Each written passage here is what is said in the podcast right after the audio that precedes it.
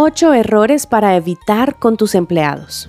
Esto es un mensaje por Mary Lowman de The Christian Working Woman en español. ¿Eres un supervisor, gerente o dueño de un negocio o empresa?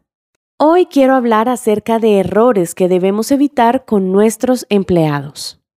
Desde mi experiencia puedo asegurar que no importa cuánto lo intentes, ni los gerentes ni los jefes son perfectos.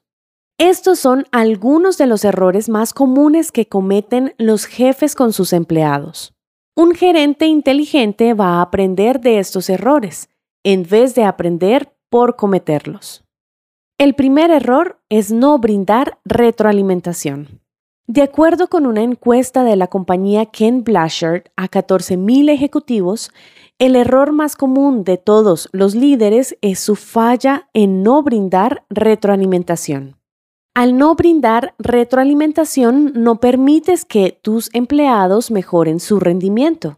Para evitar este error, aprende a retroalimentar a tu equipo con regularidad. Si te pareces a mí que odias la confrontación, necesitas confrontar situaciones que requieren de mejora. Por ejemplo, un empleado que deja una muy mala imagen con sus clientes, sea por teléfono o en persona necesita recibir retroalimentación inmediata.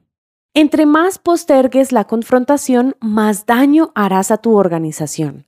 Claro, de igual importancia es brindar retroalimentación positiva. El segundo error que debes evitar es no dar tiempo a tu equipo. Es tan fácil, siendo gerente o líder, envolverte en tu propia carga laboral que no estás disponible para tu equipo. Sí, yo sé, tu plato está lleno y es fácil racionalizar el por qué hoy no tienes tiempo para tu gente. Pero si no estás disponible cuando te necesitan, tus empleados pueden quedar perdidos, pueden perder el tiempo o cometer errores innecesarios.